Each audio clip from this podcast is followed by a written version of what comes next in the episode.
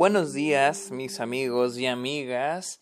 Es domingo 14 de noviembre de 2021, son las 10:13 de la mañana. Estoy tomándome un descansito porque estoy escribiendo un guion para una clase. Así que voy a hablarles en esta ocasión de Tic Tic Boom, la nueva, creo la primera película de Lil Manuel Miranda, protagonizada por Andrew Garfield. Pero primero que nada, bienvenidos a este episodio de Está OK, este podcast donde yo les hablo de cine, de series, la temporada de premios, los festivales y otros temas de la industria. Mi nombre es Sergio Muñoz, pueden seguirme en Twitter, Instagram, TikTok y Twitch. Estoy como arroba el Sergio Muñoz, estoy en Letterboxd como Sergio Muñoz Esquer. Y finalmente los invito a Patreon o que se suscriban a Twitch, donde les ofrezco diferentes beneficios como episodios exclusivos.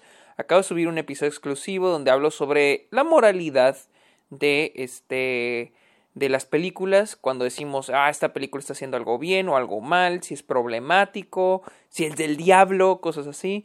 Eh, también ya está de manera exclusiva para patrons y suscriptores de Twitch mi opinión de Red Rocket que al rato va a estar para todos pero ahorita es preestreno para ellos por así decir. Y también de videollamadas uh, ustedes pueden sugerir episodios watch parties etcétera etcétera etcétera. Así que vayan a Patreon o a suscribirse a Twitch. Así que vamos a hablar de Tic Tic Boom. Tic Tic Boom, ¿qué era lo que yo sabía de esta película? Nada más yo nada más sabía que era uno de los de las decenas, docenas de, de festivales, de musicales que se iban a estrenar este año. Uh, que creo iba a ser la primera película de Lin Manuel Miranda dirigida por él y que iba a ser protagonizada por eh, Andrew Garfield y que iba a ser para Netflix. Era todo lo que yo sabía. Era una también una película que muchos siempre a inicios del año, siempre hay esas, bueno, después de que cae la temporada de premios, eh, ya hay como ciertas películas que todos ya van viendo, es decir, esta puede llegar a la temporada de premios, esta, esta y esta. Tic Tic Boom era, Tic Tic Boom es una de esas películas, o era una de esas películas que la gente dice, ah, puede que llegue, puede que no llegue a la temporada de premios, pero las posibles están, están ahí. Supe que si se iba a estrenar en un cine aquí en Austin y es la única manera donde yo veo las películas de Netflix. Ya casi no veo películas de Netflix en Netflix a menos de que diga verga, o sea, la tengo que ver. Uh, así que aproveché y fui a verla al cine. Y pues, este, no esperaba mucho. De hecho, honestamente yo esperaba que fuera medio malona o mediocre. Y desafortunadamente sí lo fue. Sí, me pareció, al menos a mí, porque estoy viendo que está teniendo buenas críticas por, bueno, apenas estrenó en, en su alfombra roja y está en cines muy limitados acá en Estados Unidos y lo poco que ha, eh, que ha salido de opiniones, al parecer a muchos les está gustando, a mí no me gustó, la verdad. Eh, pero bueno, esta es la historia de John, un chavo, un escritor de, este, de obras. Bueno, es un, no es un escritor de obras, es un escritor que está escribiendo su primera obra y ha estado escribiéndola por ocho años y ahora la tiene que terminar. La película es técnicamente un biopic, se puede decir, o es un, un fragmento de la vida de Jonathan Larson, quien fue un compositor, o sea, técnicamente es la historia de él, yo no sabía esto hasta que terminé de ver la película. Y ahí empiezan los problemas. la película eh, miren, les voy a ser honesto. Siento que la película tiene muy buena premisa y tiene muy buenas intenciones. Me encanta la idea del, del tema de eh, la, cómo los artistas batallan. Batallamos. O sea, porque sí, la película lo plantea y honestamente sí se siente. Eso lo logra muy bien la película. El que tú sientas lo cabrón que es ser un artista, lo cabrón es que te, que te baten, el, lo cabrón que tener el tiempo apresurado, te dicen ya voy a cumplir 30, a mi edad, John, los Beatles ya se habían este, dividido, tal güey ya había hecho su primera obra y yo estoy aquí todavía, o sea, es algo muy común con los artistas y me encanta cómo la película lo, lo, lo, hace aquí. Mi mayor problema con la película, bueno, tiene muchos problemas esta película. Primero que nada es de que siento que es una película si ustedes aman Broadway, probablemente la van a disfrutar mucho. Es una película que tiene muchas referencias a Broadway. De hecho, tiene su momento MCU aquí, donde literal hay una escena, que ahorita les voy a hablar un poquito más de esa, de esa escena en particular, donde la película literal, este, hay un chingo, creo yo, o eso entendí, porque todos a mi alrededor en la sala están de que, wow, y este güey, y esta güey, donde todos estaban viendo, este creo que eran cameos de personas de Broadway. Perdón si estoy equivocado, pero al, parecer toda la gente a mi alrededor está emocionada. Yo no entendí. Eh, y siento que hay muchas cosas que la película espera que ya sepas con anticipación. Una cosa es saber quién era Jonathan Larson. Yo no sabía quién era. Ni siquiera sabía que la película era de él. Yo, iba con. Esta es una película totalmente original. O sea, yo iba con esta intención de que este es un personaje de Scratch, nuevo. O incluso me imaginé que era, una, era un, este, un autorretrato de Lin Manuel Miranda. Eso, eso fue lo que al principio me imaginé. y es de que la manera como se cuenta la película es a través de este show que tenía Jonathan Larson llamado Tic Tic Boom. Y esta es la forma en que la película eh, te narra no solo lo que va sucediendo, sino también los pensamientos y lo que va sintiendo el personaje, el personaje Jonathan y también la exposición, porque sí, tiene una exposición medio flojita esta película, pero sí, la película se narra a través de ese show, brincamos a las actualidades de la película y luego a veces regresamos al show donde nos está narrando, ¿no? Este, yo no, yo no sabía que este era un show real de Jonathan Larson, simplemente, este, para mí era como que, ah, una forma de contar la película. Pero después me di cuenta que este, ya cuando acabó la película me di e investigué y al parecer el show se llama Tic Tic Boom y es este él narrando esto. No sé si así era el show en la vida real, pero así lo, lo hacen en la película para ayudarnos con la narrativa y qué es lo que siente, qué es lo que piensa y qué es lo que le pasaba y lo va contando. Es un narrador. Técnicamente ese show eh, sirve para narrar narrar la película. Y como les decía, la película sigue el personaje de Jonathan Larson, interpretado por Andrew Garfield, eh, quien tiene que cumplir su sueño, pero la idea también de que para cumplir tu sueño tienes que trabajar duro, tienes que echarle ganas y se te van a presentar obstáculos, lo cual hace muy bien la película.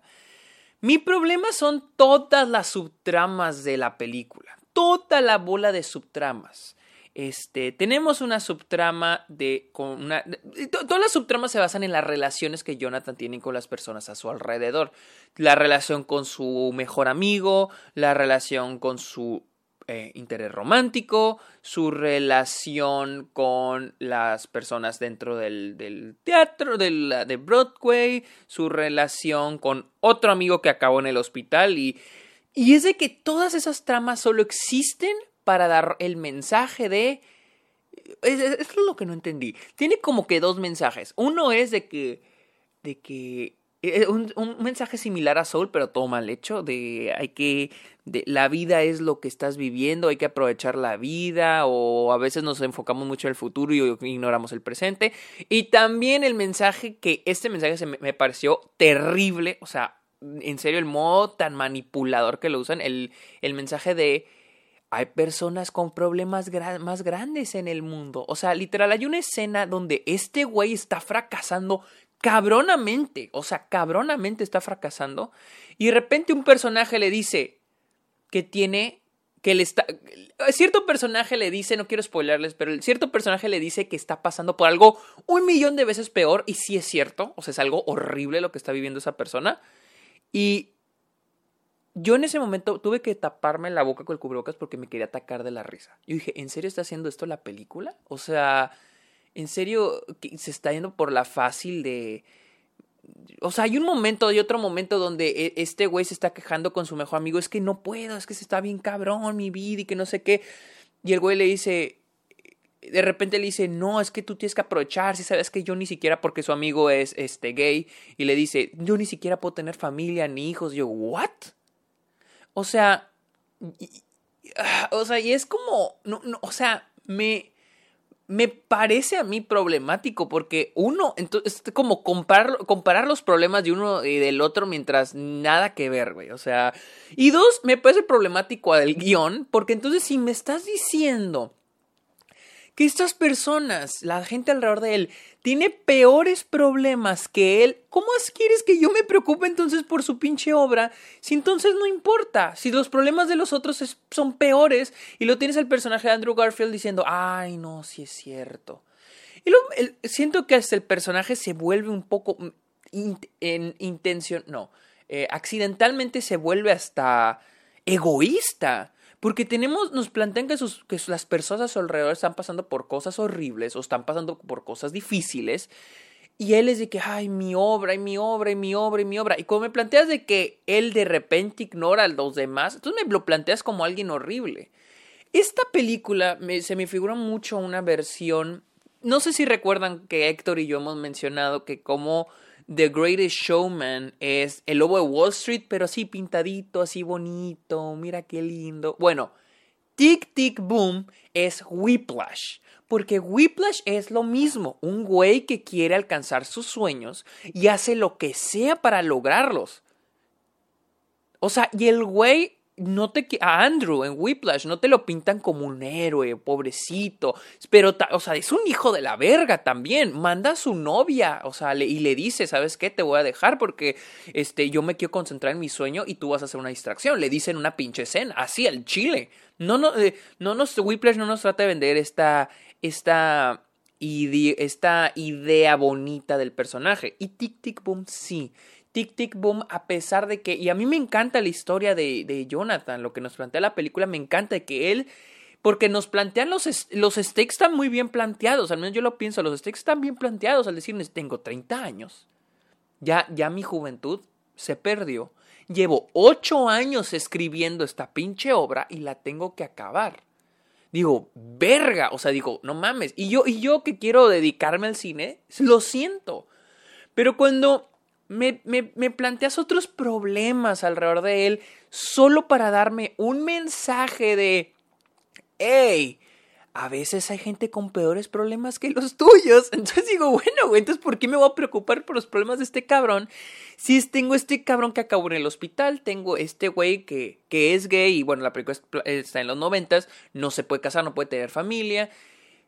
Entonces, ¿cómo quieren que me preocupe por los problemas de este cabrón? Ahora, el cómo se, este güey va eh, alcanzando sus metas es casi arte de magia. O sea, me planteas estos stakes, pero de repente en, en una secuencia musical, porque uno de los, de, los, de los goals, de las metas del personaje es escribir una canción que, que le falta, o sea, que es una canción esencial para la, su obra y que todavía no la escribe y la tiene que escribir un día antes del estreno. Dices, verga. O sea, y luego me encanta de que así viene en tu cara, porque si hay momentos donde la película se interrumpe para, para decirte los stakes. O sea, a la mitad de la película hay un momento donde la película se interrumpe y el güey dice de que está tocando, ¿no? Está tocando el piano, está tocando el pinche piano, y lo dice de que mi novia me va a dejar, mi amigo está en el hospital, este, mi mejor amigo tiene un gran trabajo yo tengo 30 años, no he podido escribir. O sea, así diciéndome todo así como que, güey, yo entiendo, güey, no me lo tienes que decir en la cara. O sea, así la exposición, ojete, ojete.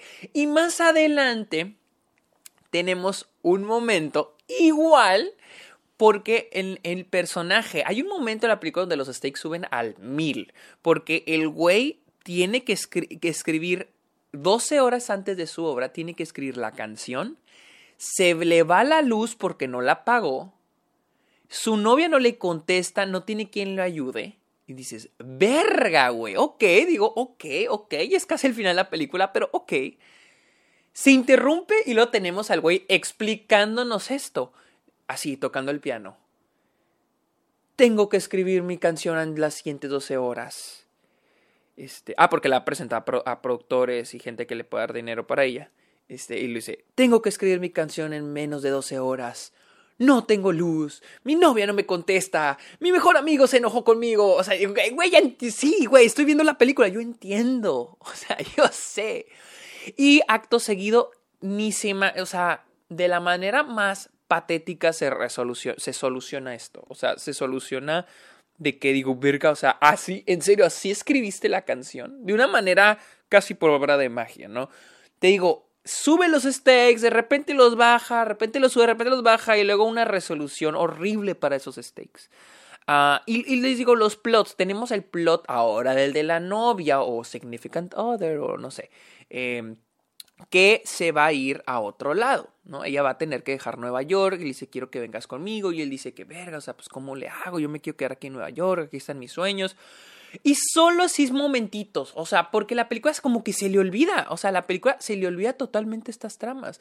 Hay un momento donde el güey en su presentación tiene reservada una silla para ella. Dice reserve y le dice a los papás, ah, es que esa silla es para alguien en especial, ¿no? Ya. Y dice, ah, ok. Nunca supimos si la chava fue o no fue. No recuerdo si la película presentó si fue o no fue. O sea, se le olvidó a la película la chava. Y así hay otra donde un amigo de él termina en el hospital y empieza a decir, ay, es que es el tercer amigo que acá en el hospital. Y, y esto voy, se me hace un personaje súper egoísta porque todo gira alrededor de él. O sea, si le pasa algo al amigo, no es como que le preocupe a su amigo, es porque él se siente mal. Yo me siento mal porque mi amigo está mal. Yo me siento mal porque mi novia me va a dejar. Yo me siento mal. O sea, y es todo gira a cómo se siente él. Y es, o sea, digo, verga, o sea, ¿cómo empatizo con un cabrón así de egoísta? O sea, todo gira en... Y yo estoy de acuerdo, como seres humanos muchas veces hacemos las cosas por egoísmo propio. Pero aquí es que el problema es que aquí la película me lo quiere vender como un güey que está queriendo cumplir sus sueños y al mismo tiempo tiene que lidiar con estas relaciones tan difíciles. Y bueno, tenemos al amigo que acaba en el hospital. Tenemos al amigo que acaba en el hospital y hay un momento donde le dicen, ¿sabes qué? Fulano está en el hospital. Y dice, no mames, güey, como que está en el hospital, puta madre. Y ahí está él trabajando y dice, bueno, pero es que no puedo ir, o sea, no puedo ir al hospital, tengo que trabajar. Y empieza momento musical. Empieza el momento musical y empieza a decir, es que no puedo trabajar, aquí se trabaja mucho. Este momento musical, esta escena donde le acaban de decir que su amigo está en el hospital, se convierte en el momento MCU de la película, porque este momento se convierte en este en cameos, que fue lo que yo entendí, creo que eran cameos de personas de Broadway. Pero bueno, es un momento musical en el café donde él trabaja, donde se convierte en, o sea, termina hablando algo totalmente diferente y termina como en un momento de ensueño, ¿no? Un, momento musical de ensueño y yo me quedo, perga, güey, pero tu compa está en el hospital, güey, ¿se te olvidó? Y sí, nos olvidamos completamente de este personaje hasta el final. Y le estoy hablando de que estos son 30 minutos dentro de la película. No volvemos a saber qué pasó con su amigo del hospital hasta el final. Y así, y así. Lo mismo con, la, con su pareja. No, o sea, así como por por, en pedacitos sabemos qué onda y por arte de magia al final de la película se soluciona su relación con ella. O sea, terrible. Y, les digo, para mí es terrible porque son subtramas que puedes eliminar para darle mejor este, escritura al tema principal, que es su viaje al este, cumplir su sueño. bueno, no es cumplir sus sueños, es muy general. En terminar su obra. O sea, eso, eso. Y, y, al mínimo me, me, gusta que el final no es un final totalmente feliz, es un final que yo considero un poco realista, pero pierde su jugo, al menos el final que él tiene, su trama de, de terminar su obra, es un final crudo, la neta, es un final crudo, es un final un poco fuerte. Pero le quita intensidad por ponerme todas las subtramas terminan en final feliz y son subtramas todas mal escritas. Entonces, ese es mi mayor problema con la película. Este, también la música no, no me encanta. Hay momentos donde los momentos musicales nada más siento que están interrumpiendo. O sea, siento que, les digo, como Whiplash, eso es como Whiplash. Whiplash no es un musical. Es una película sobre música, pero no es un musical. Y esta película se esfuerza por ser un musical y hay momentos donde digo, es que no siento que poner música, música sea tan necesario hay esta escena que me encantó, que es el único de los pocos momentos donde en serio usan la música de manera increíble. Eh, para contar la historia, donde está peleándose con su, con su novia, ¿no? Se está peleando con su novia y estamos brincando al momento donde está peleando con su novia al tic tic boom, al, al, al show donde él y Vanessa Hudgens tienen un número musical donde como que imitan, imitan este, la pelea de manera musical. Y está, no, ese momento se me hizo wow, se me hizo muy chingón. Este, porque te tiene mucho la, alimentación al personaje, de qué personaje es. O sea, al final la chava le dice, la, se abrazan, o sea, como que se reconcilian, porque la manera en que está escrito ese momento se me hace muy bueno, la neta. Este, honor a quien honor merece, porque ese momento sí está muy bien escrito. Y este, es este momento donde ellos están peleándose y al último se reconcilian y luego al último ya lo abraza y, mientras estamos viendo el id, porque es eh, back and forward, o sea, va y viene, va y viene, es, vemos el momento donde están peleando y luego el momento musical donde Vanessa Hudgens y Andrew Garfield están contando eso y al final la novia lo abraza y le dice, y, se separa, se enoja y le dice, estás, pensando en cómo convertir esto en una canción, ¿verdad? Y digo, wow, o sea, qué chido, porque nos habla mucho el tipo de personaje que es. Y les digo, es un personaje egoísta y no está mal, o sea, no está mal ser egoísta. No está, bueno, no está mal que el personaje sea egoísta. Porque el güey quiere cumplir su sueño, le urge eso, es su prioridad. Y es la verdad, muchas veces a la, gente, a que amamos, por mucho que le digamos, te amo más que a nada, a veces son solo palabras, porque es, vamos a poner en prioridad nuestras, nuestros, ¿cómo se llama? Nuestras metas.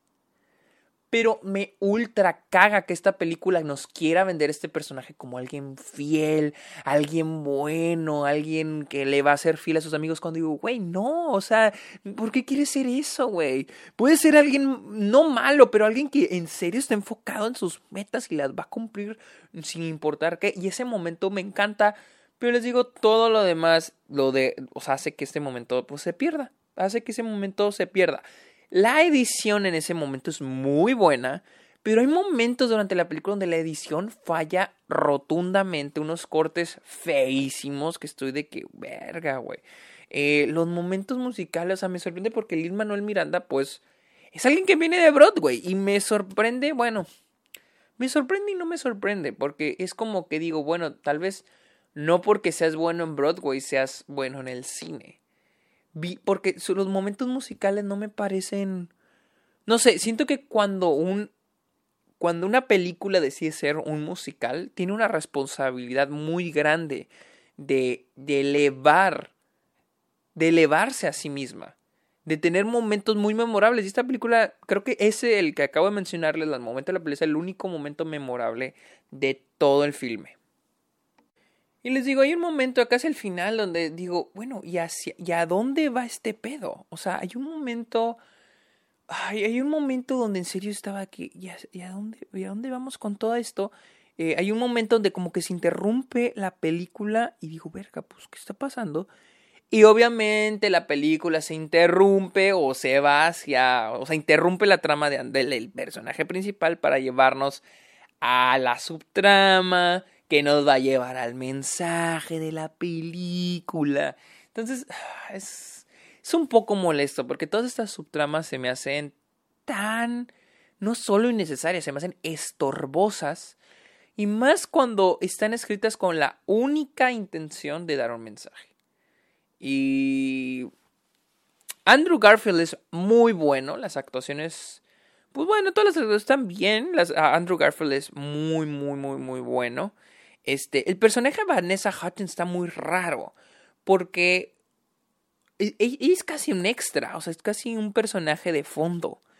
Y. Pero eso es, digo raro. Porque pues ves a Vanessa Hudgens, que la reconoces. Y la ves así como y no dice nada y no dice nada. Tiene como tres líneas durante toda la película y solo está de fondo. No sé, no sé. Bueno, digo, eso no es algo malo, simplemente es como que me pareció curioso ese pedo.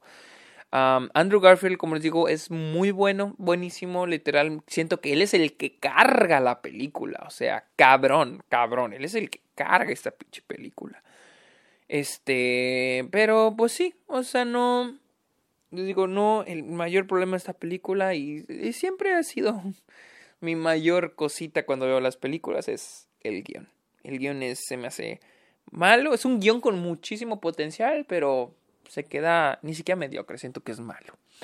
Pero bueno, esa es mi opinión de Tic Tic Boom, la nueva y creo primera película de Lil Manuel Miranda, la cual se, creo se estrena la siguiente semana en Netflix. Así que amigos, recuerden seguirme en mis redes sociales, en Letterboxd y cáiganle a Patreon, por favor, se lo ruego. Uh, pórtense bien, los quiero mucho. Bye.